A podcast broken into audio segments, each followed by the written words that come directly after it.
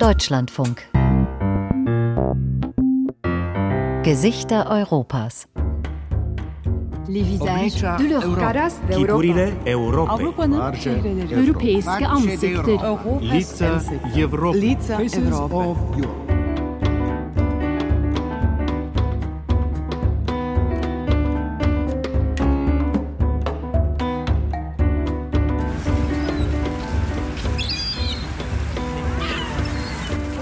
alten Hafen von Oslo, dem vielleicht schönsten Ort der norwegischen Hauptstadt. Vor mir der Oslofjord, hinter mir das imposante Rathaus, links auf einer Anhöhe die alte Festung Akershus, rechts die alte Werftenanlage Akerbrügge, heute Ausgehviertel. Gleich daneben das neue Nationalmuseum. Norwegens 650.000 Einwohnerkapitale boomt. Oslo kann mit prunkvollen neuen Kulturstätten wie Oper, Munk und Nationalmuseum genauso locken wie mit seiner großartigen Lage. In welcher anderen Metropole kann man mit der Straßenbahn in die Wildnis fahren? Oslo ist das politische Zentrum Norwegens. Aber einige der zahlreichen Sehenswürdigkeiten erinnern daran, dass von hier aus manches Mal auch der Lauf der Welt mitbestimmt wurde. Das 1500 Jahre alte Useberg-Schiff zum Beispiel, das Wikingern gehörte, die einst halb Europa eroberten. Oder das Nobelfriedenszentrum, untergebracht im ehemaligen Westbahnhof, gleich neben Ackerbrücke. Dort kann man alles über den jährlich in Oslo vergebenen Friedensnobelpreis, die Preisträger und deren Arbeit erfahren. Nicht nur auf die jährliche Verleihung des Friedensnobelpreises sind die Norweger besonders stolz. Oslo ist auch seit Jahrzehnten immer wieder Schauplatz internationaler Friedensdiplomatie. Die Osloer Verträge zwischen Israel und den Palästinensern in den 1990er Jahren sind in die Geschichte eingegangen auch wenn von der Hoffnung damals nichts mehr übrig geblieben ist. Was sie in Berlin, Washington oder London oder sonst wo immer als erstes fragen, ist, kann es schiefgehen? Und die Antwort ist immer ja. Die Liste der Krisen- und Konfliktherde, bei denen norwegische Vermittler im Einsatz waren, ist lang. Sie luden verfeindete Singalesen, Sudanesen, Kolumbianer, Türken und Kurden ein, sich an einen Tisch zu setzen. Nicht immer hielten die in Oslo getroffenen Verabredungen, dennoch schicken Regierungen, internationale Organisationen und bewaffnete Gruppen ihre Emissäre weiterhin in die norwegische Hauptstadt auf der Suche nach einem friedlichen Ausweg. Oslo ist so nachgefragt, dass es im dortigen Außenministerium eine eigene Abteilung Frieden und Versöhnung gibt. Wir engagieren uns, weil wir überzeugt sind, dass Friedensdiplomatie wichtiger denn je ist. Schauen Sie sich all die Konflikte weltweit an und die Rückschritte in Bezug auf Demokratie. Aber warum Norwegen? Warum Oslo? Was können Norwegens Diplomaten besser als andere? Überschätzt sich das kleine Land als humanitäre Supermacht? Oder können die Norweger vielleicht doch die Welt retten? Das wollte ich herausfinden. Mein Name ist Gunnar Köhne.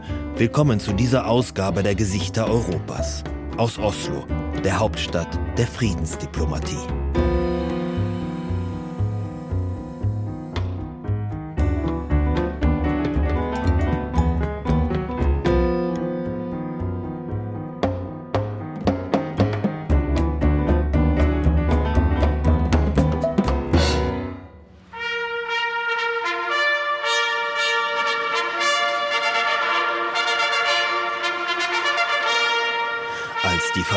Fanfaren von der Galerie schmettern, erheben sich Oslos Honoratioren. Der Ministerpräsident, der Parlamentspräsident, die Oppositionsführerin, die Landespolizeichefin, der ordenbehängte Generalstabschef, ehemalige Preisträgerinnen und Preisträger, Universitätsrektoren, Industrievertreter, geladene Diplomaten. An diesem 10. Dezember betreten zwei schüchterne Teenager den Saal.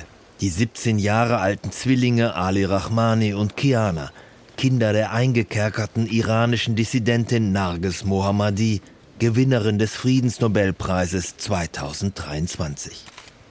An ihrer Mutterstadt werden sie heute die Nobelpreisurkunde entgegennehmen.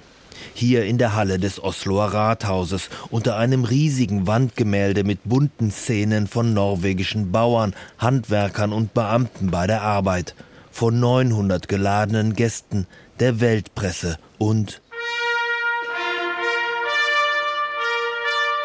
der norwegischen Königsfamilie, die als letzte unter Fanfaren den Saal betritt.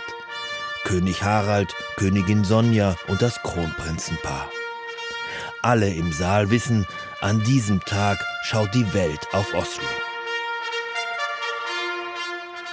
Warum die Norweger bestimmen, wer Friedensnobelpreisträger wird, weiß so recht niemand. Angeblich hat Alfred Nobel, schwer reich geworden durch die Erfindung des Dynamits, seine schwedischen Landsleute nicht für friedfertig genug gehalten, neben den Preisen für Chemie, Physik, Medizin und Literatur glaubwürdig auch den Preis für die Verbreitung des Friedens zu vergeben. In seinem Testament von 1895 entschied er jedenfalls, fünf vom norwegischen Parlament, dem Storting, zu wählende Personen sollten in jedem Jahr darüber befinden, wer, so der Urtext, das meiste oder Beste für die Verbrüderung der Völker, die Abschaffung oder Verminderung der stehenden Heere sowie für die Bildung und Beförderung von Friedenskongressen geleistet habe. Olaf Njölster schließt die erste schwere Holztür zum Innersten des norwegischen Nobelpreises auf. Im ersten Stock einer strahlend weißen Holzvilla gleich hinter dem Schlosspark. Sitz des norwegischen Nobelinstituts. Ja, da har vi jo nå beveget oss inn i det kaller den store sal. Ja, jetzt betreten wir das, was wir den großen Saal nennen. Es ist der größte Raum im Haus. Hier fanden die ersten Preisverleihungen ab 1901 statt, bis zum Jahr 1947. Aber der Raum hat immer noch eine wichtige Funktion in Bezug auf die jährliche Preisverleihung. Hier geben wir nämlich bekannt, wer den Friedenspreis erhalten wird. Dann kommen der Vorsitzende des Nobelkomitees und ich aus dieser Tür dort. Der Raum ist dann vollgepackt mit Journalisten und Kameras. Njölstad ist Historiker, Gelehrter der Universität Oslo so wie schon alle seine Vorgänger. Ein schmächtiger Professor, Ende 60, mit gütigen Gesichtszügen. Als Nobel-Institutsdirektor ist er zugleich Sekretär des alles entscheidenden Nobelkomitees. Fünf Männer und Frauen, meistens ehemalige norwegische Politiker. Dette huset er bygget uh, i midten av 1860 dieses Haus wurde in den 1860er Jahren erbaut. Im Laufe der Jahre residierten hier etliche wohlhabende norwegische Familien. Der letzte Besitzer war ein gewisser Christoffersen, der im Holzhandel tätig war und während einer Finanzkrise in den 1890er Jahren bankrott ging. Und dann kaufte die Nobelstiftung in Stockholm dieses Gebäude und stellte es dem norwegischen Nobelkomitee und dem norwegischen Nobelinstitut zur Verfügung. Und wie Sie sehen, hat man die Decke mit weißen Tauben geschmückt, damit kein Zweifel aufkommt, dass es hier um Frieden geht.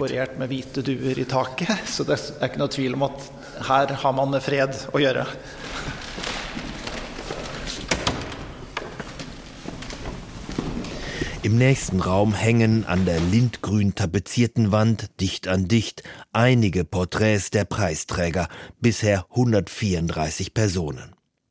Zuerst 1901 Henri Dunant, Begründer des Roten Kreuzes. Später die Pazifisten Bertha von Suttner und Karl von Ossietzky, neben den Nothelfern Albert Schweitzer und Fridtjof Nansen. Einige Preisträger waren umstritten, etwa Henry Kissinger 1973 oder der äthiopische Präsident Abiy Ahmed 2019, der wenige Monate nach der Entgegennahme des Preises in seinem Land einen Bürgerkrieg vom Zaun brach. Olaf Njölster zeigt auf das Porträt von Barack Obama, Preisträger 2009. Obama Obama. Nun, die Kritik, die sich gegen den Obama-Preis richtete, war die Tatsache, dass er den Preis so früh bekommen hat. Schließlich war er erst seit neun Monaten Präsident, als die Entscheidung für ihn fiel. Die Frist für die Einreichung von Kandidatenvorschlägen ist jeweils der 31. Januar. Der US-Präsident wurde am 20. Januar in sein Amt eingeführt. Das heißt, er war gerade einmal elf Tage im Amt, als er vorgeschlagen worden ist. Da fragt man sich natürlich, was er denn in den ersten elf Tagen seiner Amtszeit getan haben konnte, um den Preis zu verdienen. Som gjorde han fortjent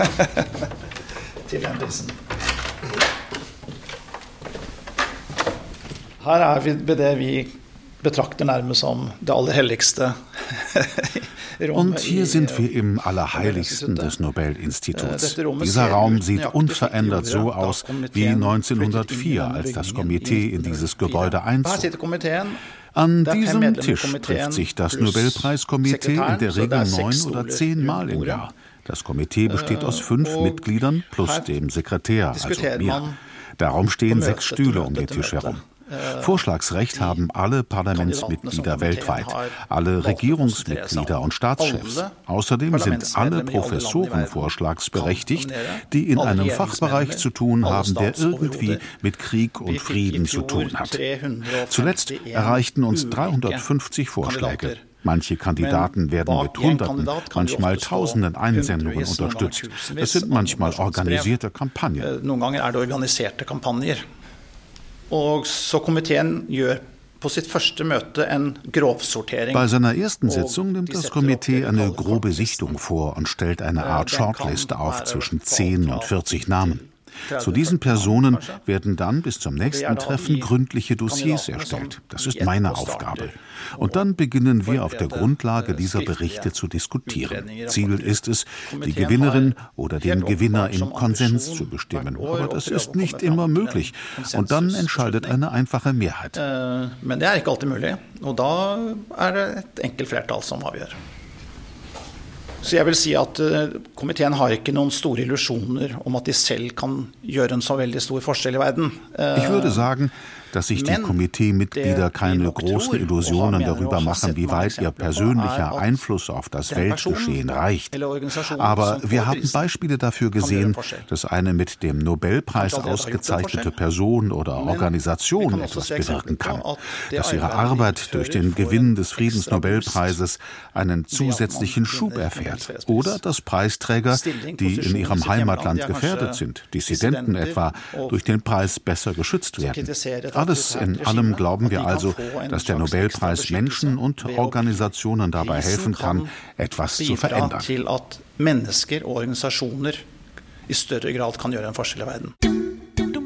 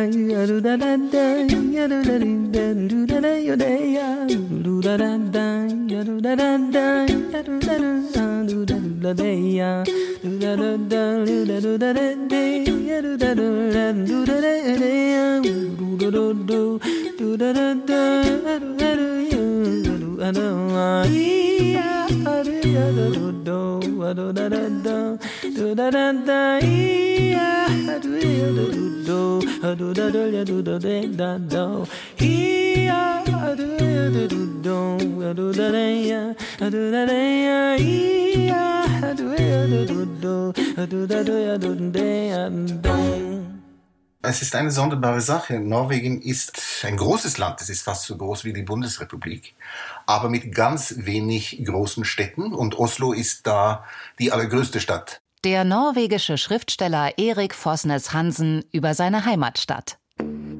Man schimpft überall im Land ein bisschen auf Oslo, weil man meint, dass die Leute in Oslo nicht wahrnehmen, was eigentlich so sonst im Land vor sich geht. Es ist ein rurales Land, kein urbanes Land. Und wobei so viele Menschen nach Oslo gezogen sind, bleiben sie irgendwie auch mentalitätsmäßig zu Hause. Also man kann in Oslo Menschen begegnen, die hier 30, äh, 40 Jahre gelebt haben und die bezeichnen sich immer noch als vom Lande.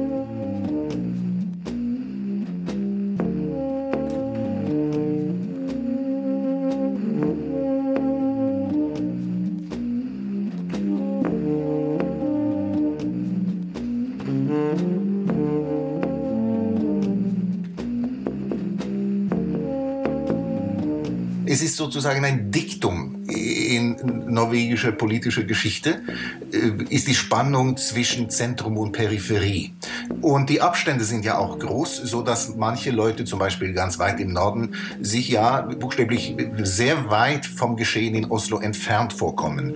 Und da sind sie ja auch buchstäblich, also ähm, mit 1000 oder 1500 Kilometern. Oslo ist eine, würde ich sagen, eine Anomalie eigentlich in Norwegen weil es ist eine Geschichte von Fischern, von Bauern, von Menschen, die im Wald oder in den Bergen oder in den Fjorden lebten und wo die Städte historisch gesehen sehr klein waren, wobei die Städte jetzt in den letzten 100 Jahren viel größer geworden sind, sind diese Mentalitätsunterschiede oder diese Selbstwahrnehmung oder Auffassung von Norwegen als ein rurales Land, äh, die sind irgendwie hängen geblieben in unseren Köpfen.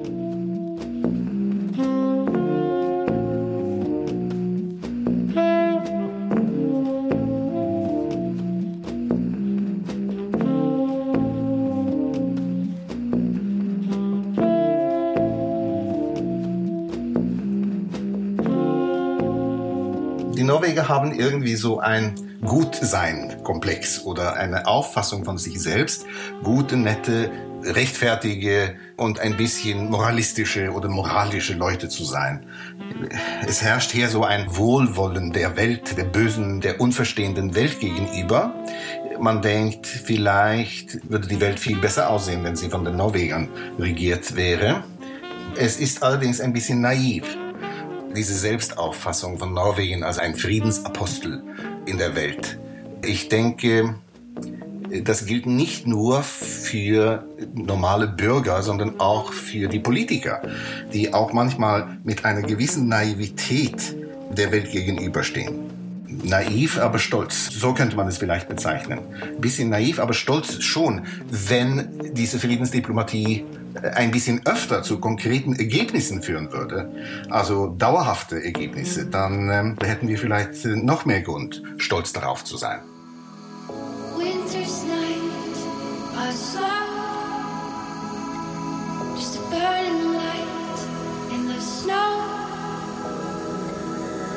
Keep me warm, shelter me from the storm. On this night, I Friend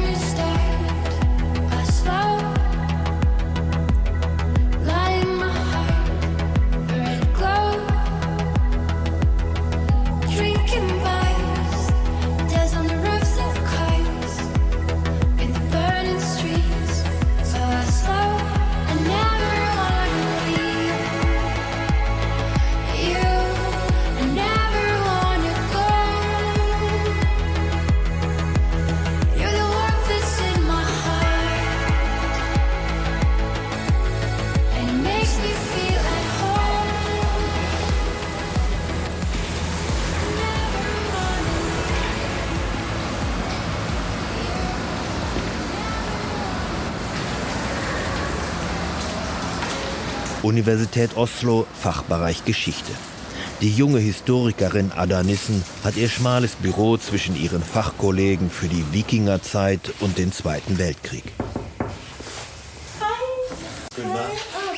Dabei hat Nissen ihre Dissertation über ein Thema verfasst, das noch gar nicht abgeschlossen ist, nämlich über Norwegens Friedensdiplomatie.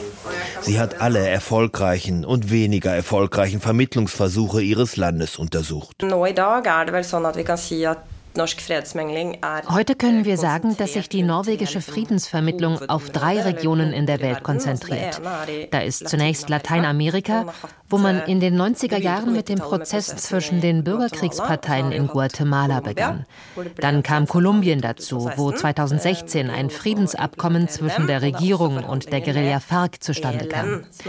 Und dann gibt es den Nahen Osten, in dem Norwegen mit Verhandlungsinitiativen in Syrien und im Irak involviert ist.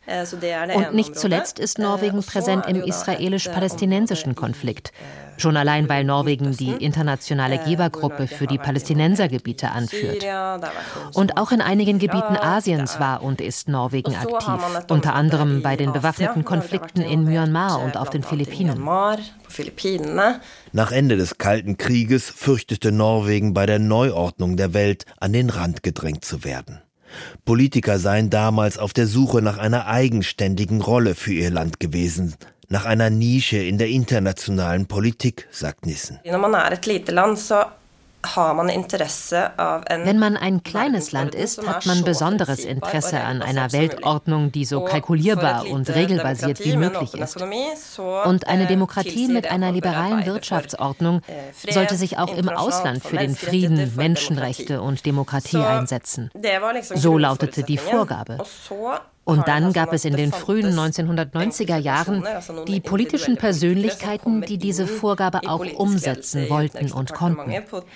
In erster Linie der damalige Außenminister Thorvald Stoltenberg, Vater des heutigen NATO-Generalsekretärs Jens Stoltenberg. Und nicht zuletzt Jan Egeland, sein Staatssekretär, den er für diesen Job ins Außenministerium geholt hatte. Til sitt virke, som heter Jan Egeland. Hallo. Guten Tag. Alles gut?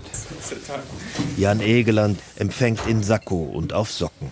Ein drahtiger 66-Jähriger mit tiefen Furchen im Gesicht. Wir sind im vierten Stock eines unscheinbaren Bürohauses hinter dem Osloer Hauptbahnhof. Von hier aus leitet der ehemalige Diplomat den Norwegian Refugee Council, den norwegischen Flüchtlingsrat, eine weltumspannend agierende Hilfsorganisation auch im Gazastreifen. Egeland hat darum nicht viel Zeit.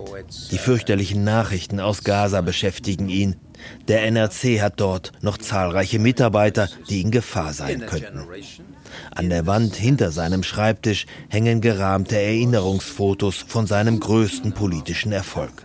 Die hochgeheimen Verhandlungen zwischen Israel und der PLO 1993 in Oslo an deren Ende die PLO Israel als Staat anerkannte und Israel die PLO als legitime Vertretung der Palästinenser. Er sollte der Auftakt für eine friedliche Zwei-Staaten-Lösung sein. Egeland, damals Staatssekretär, war Organisator der Verhandlungen. Eines der Fotos zeigt die feierliche Unterzeichnung des sogenannten Oslo-Abkommens am 20. August 1993. Egeland mit etwas verkniffener Miene schräg hinter dem damaligen israelischen Außenminister Shimon Peres. Heute, 30 Jahre später, ist die Vereinbarung von 1993 bloß eine Fußnote in einem nicht enden wollenden blutigen Konflikt. Dabei waren die Voraussetzungen so vielversprechend. Egeland setzt sich, legt für einen kurzen Augenblick seinen Kopf in den Nacken und ist dann wieder zurück am Anfang der 1990er Jahre. The Norwegian Labour Party that I belonged to and where I was the deputy foreign minister in the early 1990s had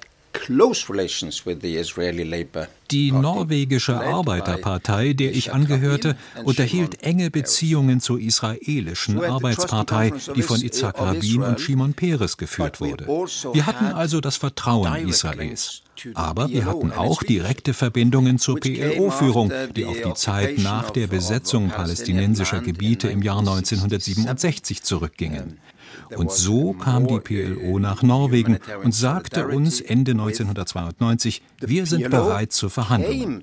Und der stellvertretende Außenminister Israels sagte uns, okay, lasst uns Ihre ernsten Absichten testen. Mein damaliger Chef Thorvald Stoltenberg, der Außenminister, meinte, macht es, probiert es aus. Das ist doch, wofür Norwegen steht. Lasst uns nach Möglichkeiten für den Frieden suchen. Try out possibilities for peace. Wir sind ein kleines Land. Wir können kein machtvoller Vermittler wie die USA sein, das war uns klar, aber wir können auch mehr sein als nur ein Gastgeber. Die Moderation, wie wir unsere Rolle nannten, bestand aus Ermutigung, Vorschlägen, Ideen und sanftem Druck. I have never met an Israeli face to face. 2021 setzte der amerikanische Spielfilm Oslo die Anbahnung und den Ablauf der clandestinen Verhandlungen auf einem Landsitz außerhalb der Hauptstadt dramatisch in Szene. Im Film wollen sich die Unterhändler der beiden Todfeinde immer wieder an die Gurgel gehen, werden dann aber mit norwegischen Süßspeisen und gutem Zureden der Gastgeber jedes Mal wieder zurück an den Verhandlungstisch gebracht. Tatsächlich, so erinnert sich Egeland, musste die norwegische Seite damals gelegentlich tricksen. I mean, there was times when we eh, even lied and said, listen, the others are on their way to the airport. You have to come to Oslo. Während der Israel-PLO-Verhandlungen gab es anfangs Situationen, in denen wir gelogen haben. Wir haben der einen Seite gesagt, die anderen sind auf dem Weg zum Flughafen. Ihr müsst jetzt auch nach Oslo kommen. Oh, sagten die dann, die kommen tatsächlich? Okay, gut, dann sollten wir vielleicht auch kommen. Und dann riefen wir wieder die andere Seite an und beteuerten, ja, ihr könnt das gerne überprüfen, die anderen sind unterwegs. Die Verhandlungen waren getarnt als palästinensisch-israelisches Akademikertreffen, auf dem eine Studie über Lebensbedingungen im Westjordanland und Gaza diskutiert werden sollte. Nicht einmal der Mossad wusste, was in Oslo geschah. Not even the Mossad knew what happened in Oslo. Mitte Dezember vergangenen Jahres, 30 Jahre nach dem Oslo-Abkommen, trafen Abgesandte aus mehreren arabischen Staaten und der Türkei in Oslo ein, um sich über die Zukunft des Gazastreifens auszutauschen. Die norwegische Regierung hatte dazu eingeladen. Egeland erinnert das an 1993. Very often what they was Sie in Berlin, Washington oder London oder sonst wo immer als erstes fragen, ist, kann es schiefgehen? Und die Antwort ist immer ja. Die Schlussfolgerung lautet dann in der Regel, dann lasst es uns auch nicht versuchen. Wir dagegen fanden, die erste Frage sollte lauten, könnte es auch gelingen? Und wenn die Antwort darauf ja ist, sollte die Schlussfolgerung sein, dann lasst es uns probieren. Our conclusion was, so let's test it out.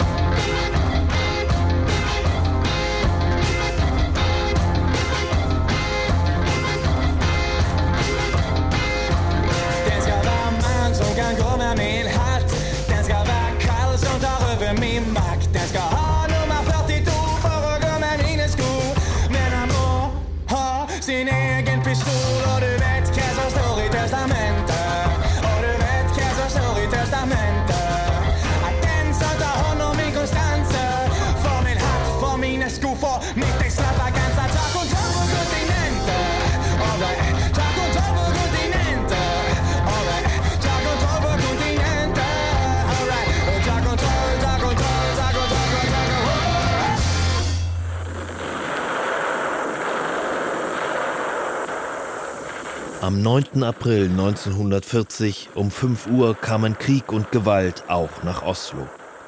Deutsche Kriegsschiffe liefen auf die Hauptstadt zu, während das Land noch fest schlief. Hitler wollte nach Dänemark auch Norwegen besetzen. Das Ultimatum des Führers bedingungslose Kapitulation und Abdankung. Noch am selben Morgen lautete die Antwort von König und Regierung in Oslo niemals. Die Deutschen setzten Vidkun Quisling, Chef der winzigen norwegischen Nazi-Partei National Samling, als Ministerpräsidenten von Hitlers Gnaden ein. Quisling ist in Norwegen bis heute der Inbegriff des Verrats. Im norwegischen Widerstandsmuseum, untergebracht in einem Teil von Akershus, der Stadtfestung von Oslo, ist Quislings schnarrende Stimme nachzuhören. Das Land war besetzt, aber der Widerstand ging weiter. organisiert von König und Parlament aus dem Londoner Exil. Immer wieder wandte sich König Håkon VII. über Radio an sein Volk und rief zum Durchhalten auf. Im Widerstandsmuseum klingen seine Reden heute noch durch die Ausstellung.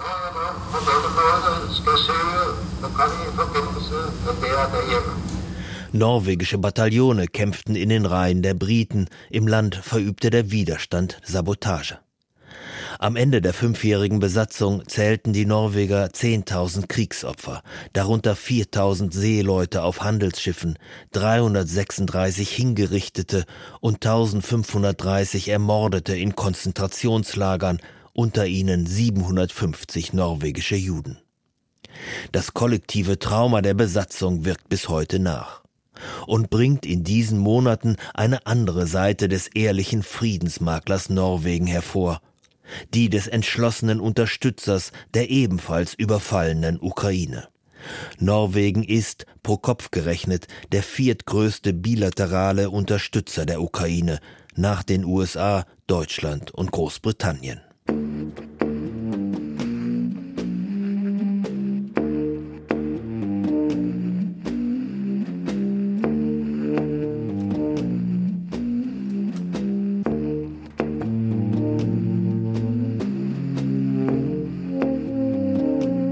Norwegische Anachronismen. Aus einem Reisebericht des Schriftstellers Hans Magnus Enzensberger aus dem Jahr 1984. Was uns in diesem Hause fehlt, sagte Sverre Jervel, ist eine gesunde Portion Zynismus. Ich traute meinen Ohren nicht, denn wir saßen in der Kantine des königlich norwegischen Außenministeriums und der Mann, der vor mir saß, trug den schönen Titel eines Special Advisor for European Affairs. Darf ich Sie zitieren? fragte ich. Der junge Beamte, ganz in Tweed und englischen Schuhen, ich tippte auf Harvard oder Cambridge, lehnte sich genüsslich zurück und sagte, selbstverständlich.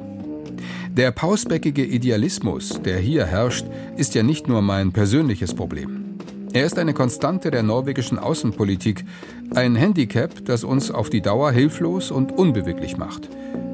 Ein französischer Politiker wird immer französische, ein Amerikaner amerikanische Interessen vertreten, schamlos, zäh und ohne Skrupel. Nur wir fühlen uns dazu berufen, die Rolle des Unschuldslamms zu spielen. Wir sind für das Gute. Wir versuchen es zu lokalisieren und sobald wir uns einbilden, wir hätten es gefunden, tragen wir ihm unsere selbstlose Unterstützung an. Wir boykottieren südafrikanische Orangen und israelische Kartoffeln. Das kostet nicht viel und bringt uns das Gefühl ein, die Welt zu verbessern. Dagegen ist natürlich nichts einzuwenden, nur ist es kein Ersatz für Außenpolitik. Ich habe nichts gegen Missionare, aber ich glaube nicht, dass ein Außenministerium der richtige Arbeitsplatz für sie ist.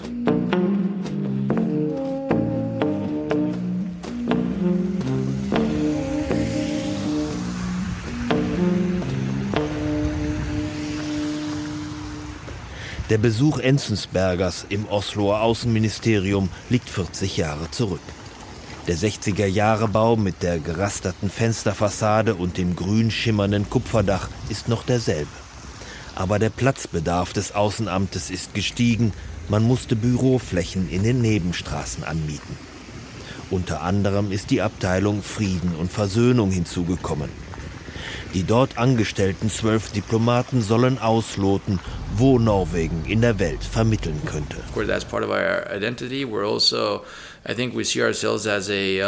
Also das ist klar Teil unserer Identität. Aber genauso sehen wir uns als Seefahrernation.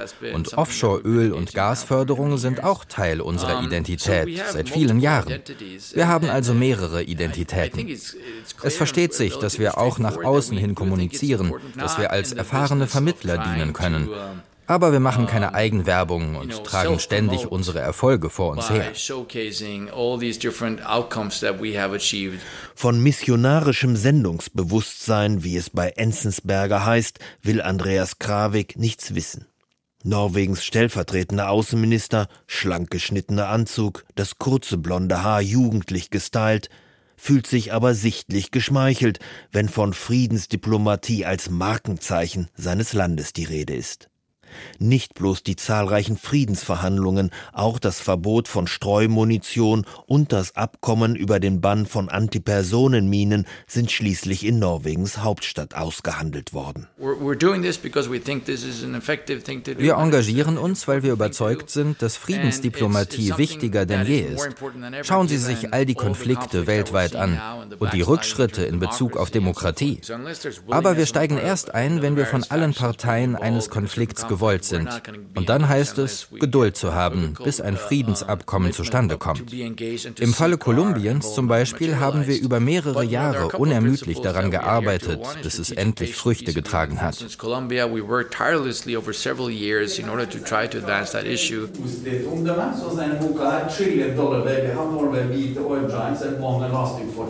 Ein paar Häuser weiter sitzt ein Dutzend Nachwuchsdiplomatinnen und Diplomaten in einem Seminarraum und folgt staunend dem Vortrag eines Wirtschaftsprofessors über den norwegischen Pensionsfonds. Jener sagenhafte Staatsfonds, der mit Hilfe der Einnahmen aus dem Öl- und Gasgeschäft in schwindelerregende Höhen wächst. Bald schon soll die 2 Billionen Euro Marke erreicht sein. Maria Jensen ist Anfang 30 und nach Studienjahren der internationalen Politik in Österreich fast am Ende ihrer Diplomatenausbildung. In wenigen Monaten tritt sie ihren ersten Posten an der norwegischen Botschaft auf den Philippinen an. Ein spannender Posten findet sie, denn Norwegen habe in dem Land bereits friedensdiplomatische Spuren hinterlassen. Auf den Philippinen hat Norwegen sich sehr für ähm, Friedensprozess engagiert und vor ein paar Jahren wurde Norwegen noch bekannter dafür, weil die Journalistin Maria Reza, die Philippinerin ist, den Nobelfriedenspreis bekommen hat. Dass Norwegen als eines der ersten Länder der Welt schon im Jahr 2030 klimaneutral sein will, gleichzeitig aber darüber hinaus weiter Öl und Gas verkaufen möchte und dass man sich als weltweiter Friedensstifter sieht, zugleich aber laut Friedensforschungsinstitut SIPRI zu den 30 größten Rüstungsexportnationen gehört und im Übrigen seit 1990 an fünf kriegerischen Einsätzen beteiligt war, in Serbien, im Irak, in Afghanistan und Libyen, all das weiß die angehende Diplomatin. Sie lächelt und zieht etwas verlegen die Schultern hoch. Ja, wir werden einfach dafür ausgebildet, dass wir alle Interessen Norwegens vertreten müssen, auch in Bereichen, wo wir persönlich vielleicht nicht dieselbe Meinung sind. Nicht, weil wir moralisch denken, dass wir besser sind, aber weil wir Erfahrung mit verschiedenen Friedens- und Versöhnungsprozessen haben und wollen etwas Gutes erschaffen.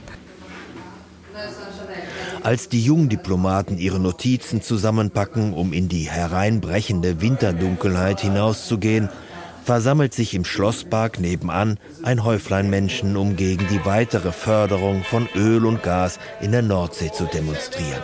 Und gegen die, wie sie meinen, Doppelmoral ihrer Regierung. Zur Melodie des Partisanenlieds Bella Ciao singen sie wie Harnock, wir haben genug. Die Passanten eilen achtlos vorüber.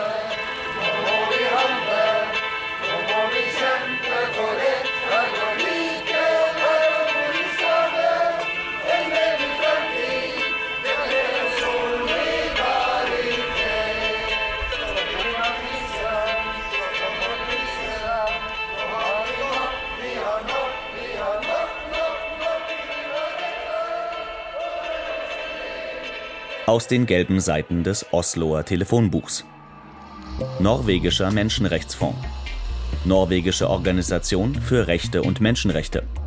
Das norwegische Menschenrechtshaus. Die norwegische Menschenrechtsgruppe. Norwegisches Zentrum für Menschenrechte. Norwegische Vereinigung für internationales Recht. Norwegische Wahlbeobachter. Norwegische Völkerhilfe. Norwegisch-Iranisches Unterstützungskomitee. Norwegisches Unterstützungskomitee für die Ukraine. Norwegische Hilfsorganisation für palästinensische Flüchtlinge. Das norwegische Uigurenkomitee. Norwegische Organisation für Afrikas Nothilfe. Norwegisch-Westafrikanische Organisation für Entwicklung. Norwegisches Komitee für Demokratie und Recht in Ecuador.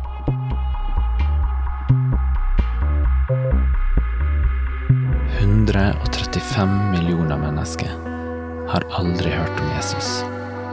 I den største unådde folkegruppa i verden. Der Werbefilm einer norwegischen Missionsgesellschaft.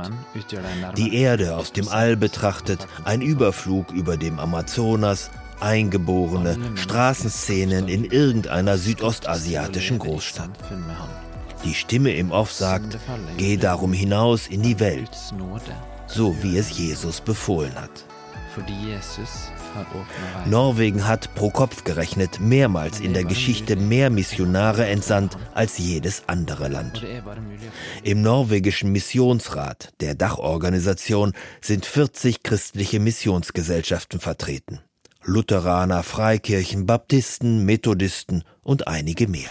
Altså andelen som i dag ikke kjenner evangeliet, er der Anteil der Weltbevölkerung, die das Evangelium nicht kennt, liegt bei rund 30 Prozent. Das sind rund drei Milliarden Menschen.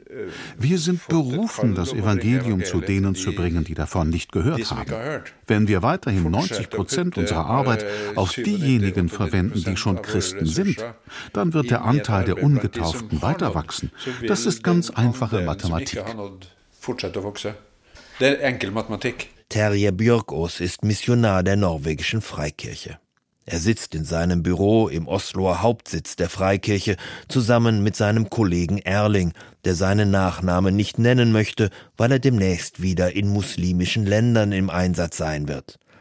Dort sind christliche Missionare nicht immer gern gesehen.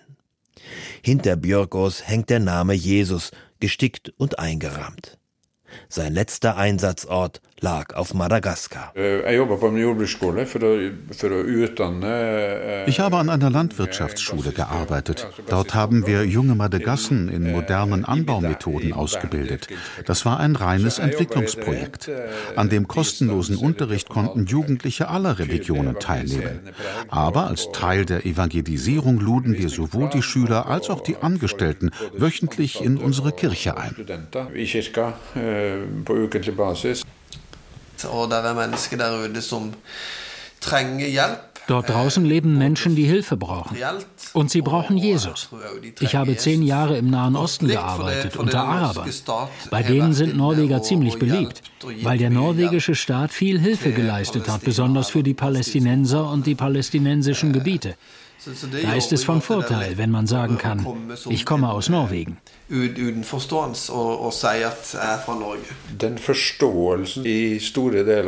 Die im norwegischen Volk weit verbreitete Auffassung, dass wir als Einzelner als auch als Nation über so viel Wohlstand verfügen, dass wir teilen müssen, diese Auffassung ist auch eine treibende Kraft für die norwegische Mission. Aber wir wollen keine Konvertiten kaufen.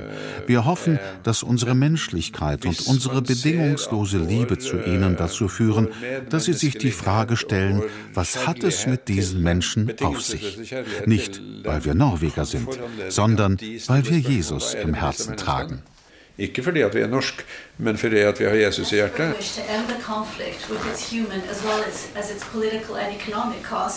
Von der Suche nach Jesus zur Suche nach Erkenntnis. Das Friedensforschungsinstitut PRIO hat zu einer Podiumsdiskussion geladen. Gibt es eine Lösung für den Krieg in der Ukraine, lautet die Frage. Ort ist ein Industriedenkmal aus rotem Ziegelstein, ein ehemaliges Gaswerk am Fluss Akerselva, Sitz des Peace Research Institute Oslo. Die Teilnehmer auf dem Podium, jeweils ein Russlandkenner, eine per Video zugeschaltete ukrainische Politikwissenschaftlerin und ein Konfliktforscher, sind sich schnell einig. Ein Ende des Krieges kann es nur geben, wenn vor allem Russland erkennt, dass der Preis für die Fortsetzung der Aggression höher ist als für ein Einlenken. Von Oslo aus, sagt Hendrik Urdal, Direktor von Prio, könne man auch als norwegischer Friedensforscher in diesem Krieg derzeit nicht viel machen. Anderen Ländern eine Friedensregelung aufzuzwingen, ist selten eine gute Idee, weil sie nicht zu einer langfristigen, stabilen Lösung beiträgt. Die Entscheidung liegt bei der Ukraine. Aber irgendwann wird der Punkt erreicht sein, den wir die Ausreifung eines Konflikts nennen, wo sich die Erkenntnis durchsetzt, dass es besser wäre, sich an den Verhandlungstisch zu setzen und zu versuchen, Lösungen zu finden, als einen Krieg fortzusetzen, auch wenn diese schmerzhaft und kompliziert sein werden. Prio besteht schon seit 1959, gegründet von dem norwegischen Konfliktforscher Johan Galtung. Streng genommen gibt es das Feld der Friedensforschung erst seit Galtung und Prio. Heute machen sich in Oslos altem Gaswerk über 70 Forscher aus aller Welt darüber Gedanken, wie Konflikte, meist bewaffnete, entstehen und wie sie wieder einzudämmen sind. Oder wie Teilungen überwunden werden können. Auf der Insel Zypern hat Prio darum schon lange eine Außenstelle. Regierungen, nicht zuletzt die norwegische, suchen immer wieder Rat bei Prio. Darauf ist Henrik Urdal, ein Hühne mit sanftmütigem Blick, sichtlich stolz.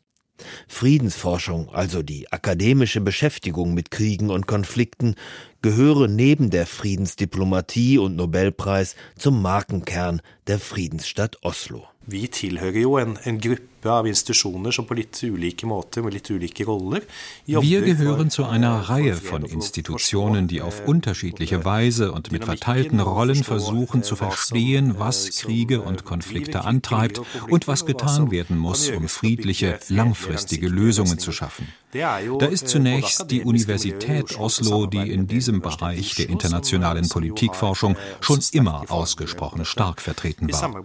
Daneben gibt es auch noch das norwegische Zentrum für Konfliktlösungen und dann natürlich das Nobelinstitut als eine sehr wichtige Institution auch für die Forschung. Aber wir arbeiten und beraten auch international und das ist viel einfacher, wenn man aus Norwegen kommt, einem Land, das nicht als Teil einer Großmachtkoalition wahrgenommen wird oder eine belastete Geschichte hat. Wenn du aus Ländern wie Großbritannien oder Frankreich kommst, dann ist das etwas anderes als Norwegen, ein kleines Land mit wenig Macht macht und ohne Kolonialgeschichte. Det er en fordel at Norge er et lite land som har liten innflytelse, og som har liten historikk når det gjelder f.eks. kolonihistorie. Musikk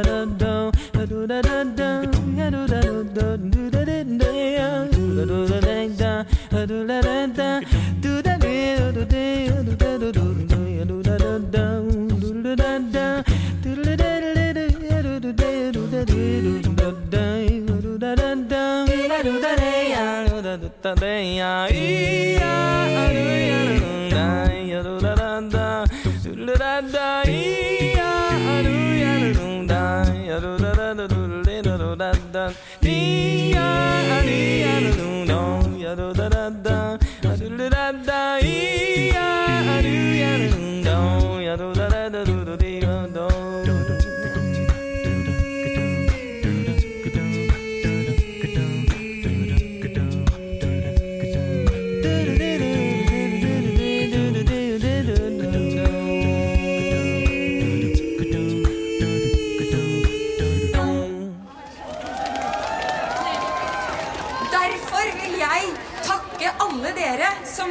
I dag. Alle dere som i dag og alle andre dager engasjerer dere i kampen mot undertrykkelse, mot mishandling. Am Abend der Nobelpreisverleihung am 10. Dezember auf dem Bahnhofsvorplatz. Norwegische Friedens- und Menschenrechtsgruppen haben zum traditionellen Fackelzug durch die Osloer Innenstadt zu Ehren der diesjährigen Nobelpreisgewinnerin eingeladen. Auf der aufgebauten Bühne prangert eine Vertreterin des norwegischen PEN die Haftbedingungen für Frauen in iranischen Gefängnissen an. Eine Liedermacherin singt vom Schicksal der Verschwundenen während der argentinischen Militärdiktatur.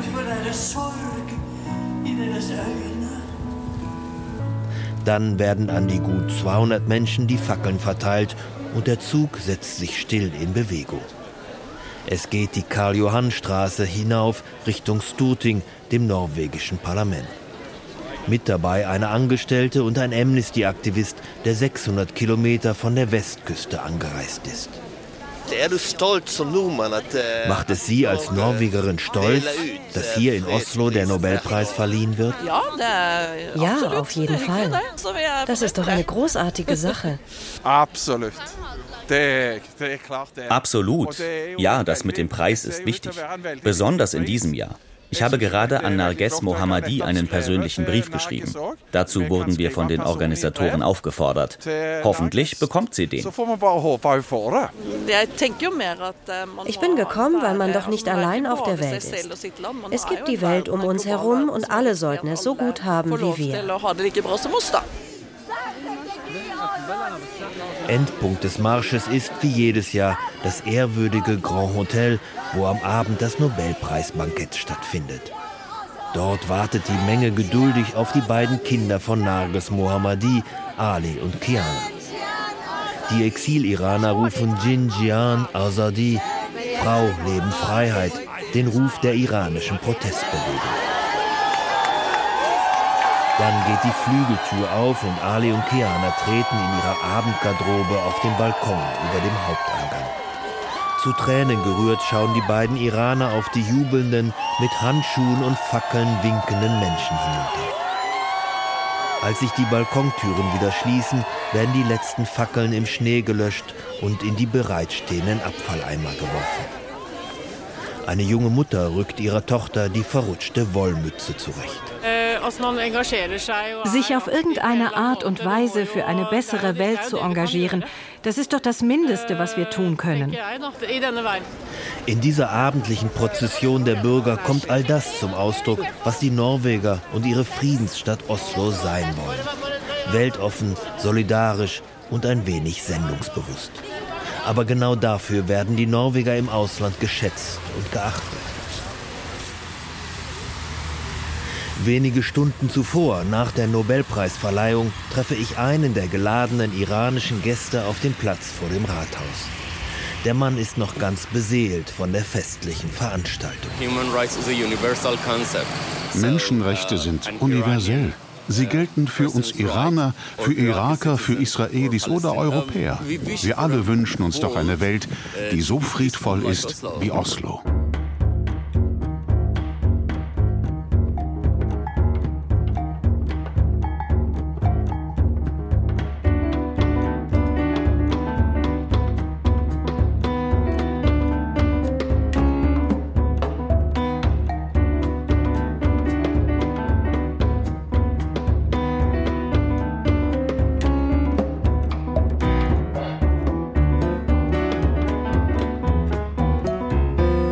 Das waren die Gesichter Europas. Oslo, Hauptstadt der Friedensdiplomatie. Der Text Norwegische Anachronismen von Hans Magnus Enzensberger ist in seinem Sammelband Ach Europa erschienen. Neu aufgelegt vom Surkamp Verlag. Ton und Technik Jens Müller. Regie Simonetta Dibban. Die Redaktion der Sendung hatte Katrin Michaelsen. Vielen Dank fürs Zu- und Hinhören. Am Mikrofon verabschiedet sich Gunnar Köhne. Eine Deutschlandfunkproduktion 2024.